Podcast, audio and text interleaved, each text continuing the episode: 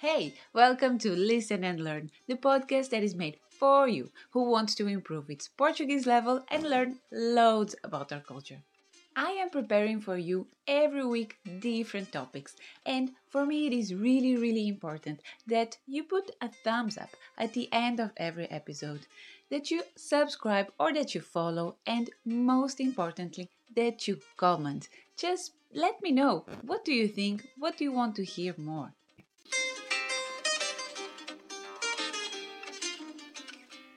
Boas! Bem-vindo! Mais um episódio de Listen and Learn para ti que queres melhorar o teu nível de português e hoje também queres saber um pouco sobre o que comer na região centro-litoral do país, melhor dizendo, a região de Lisboa e também Setúbal. Vamos descobrir juntos o que comer por aqui. Lisboa, como sabem, é a capital de Portugal e tem hoje uma imensa variedade de restaurantes e gastronomia de toda a parte do mundo. No entanto, guarda claro vários segredos da tipicidade portuguesa nas suas comidas e iguarias. Uma delas é o pastel de nata, já bem falado no episódio 4. Mas há mais. Vamos descobrir? Então, as pataniscas de bacalhau. Claro que o bacalhau não pode faltar à mesa da nossa capital. As pataniscas são umas deliciosas almofadas de bacalhau desfiado, envolto numa mistura de ovos, farinha, cebola e salsa. Esta mistura tem normalmente um formato achatado e arredondado e é frita e servida muitas vezes com um belo arroz de feijão ou arroz de tomate. É maravilhoso e saboroso.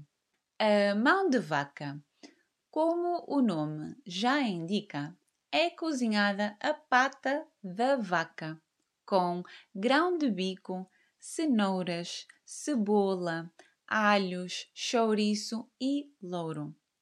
Ingredientes típicos e de fácil acesso que se juntam num prato típico ainda bastante comum nas antigas tavernas lisboetas. As iscas com elas. Sabem o que são iscas?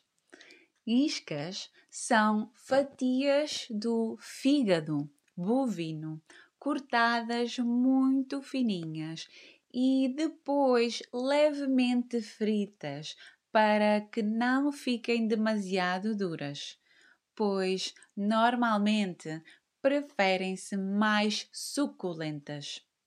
Então, e o que são iscas com elas? Elas são as batatas cozidas que acompanham cortadas às rodelas. Os ovos verdes Ora, aqui está uma iguaria que prova como se pode fazer algo muito bom e simples, com muitos poucos ingredientes. Os ovos cozidos são cortados ao meio e é cuidadosamente retirada a gema do ovo cozida com uma colher. A esta gema juntam-se-lhe salsa e outros condimentos, fazendo uma pasta. A razão do nome ovos verdes é então fácil de entender. É porque substituem a gema original por esta pasta esverdeada.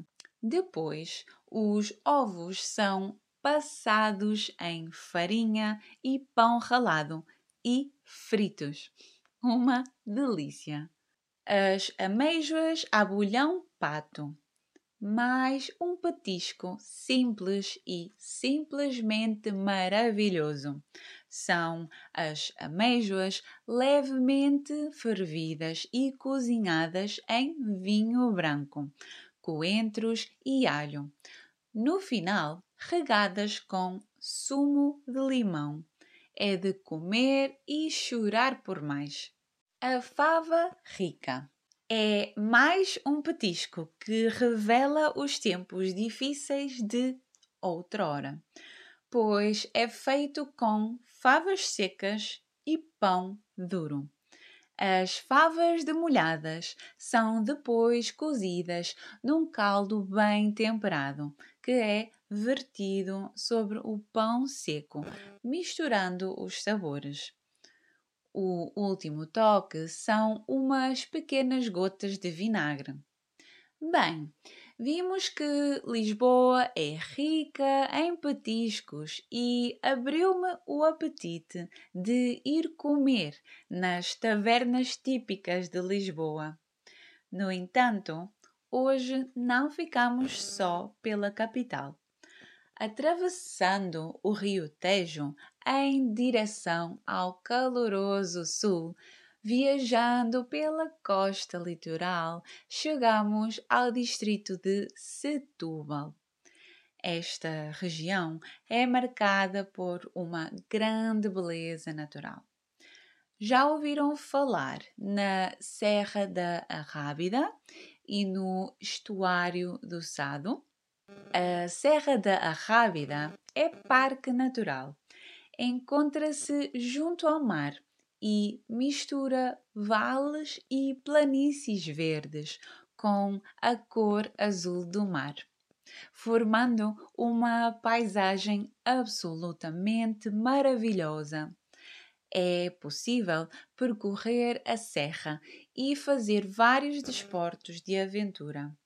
Ou apenas passear de carro e visitar as praias da Arrábida, como a Figueirinha, Galapos e o Portinho da Arrábida.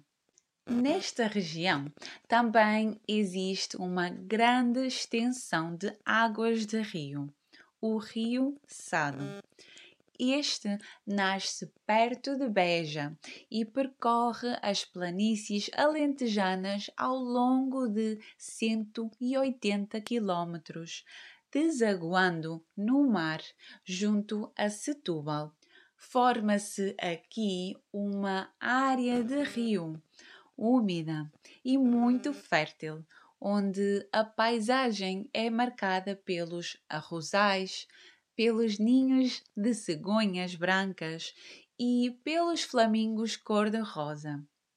É uma reserva natural protegida, onde podemos encontrar golfinhos livres no seu habitat e onde existem espécies animais e plantas únicas. No litoral, podemos encontrar a Península de Troia, conhecida pelas suas praias de areia branca e águas cristalinas.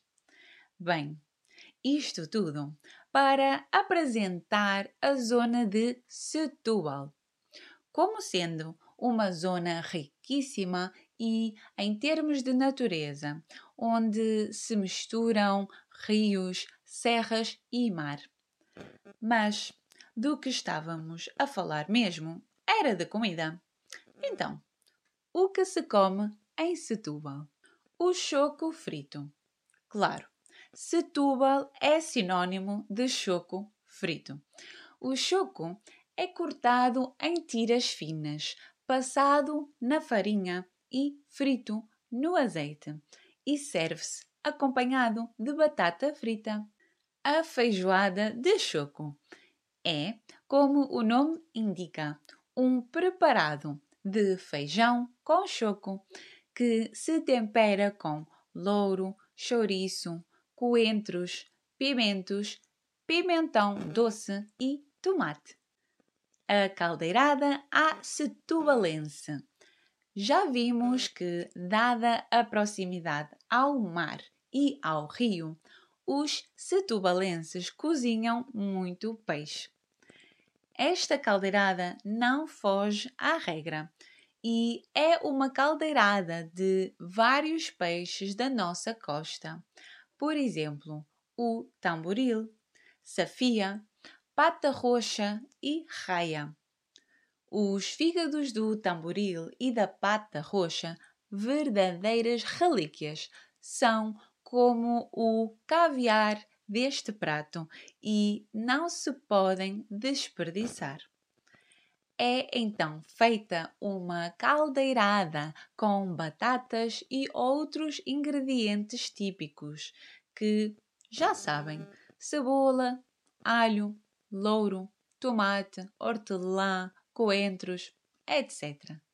A ostra do sado é comida ao natural Apenas o limão lhe dá um toque especial, intensificando o seu sabor.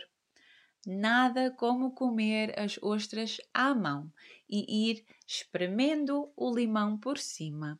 E prometo que vão querer lamber os dedos. Ok, chega de falar em comida, estamos todos com fome, eu sei vamos terminar este episódio. Por agora, dizemos adeus, ou melhor, até já, até à próxima semana em que nos encontramos para mais um episódio de Listen and Learn. Quero saber a vossa opinião, o que acharam destes pratos de uma região tão específica como Lisboa e Setúbal. Já provaram? Gostaram? Que querem saber mais?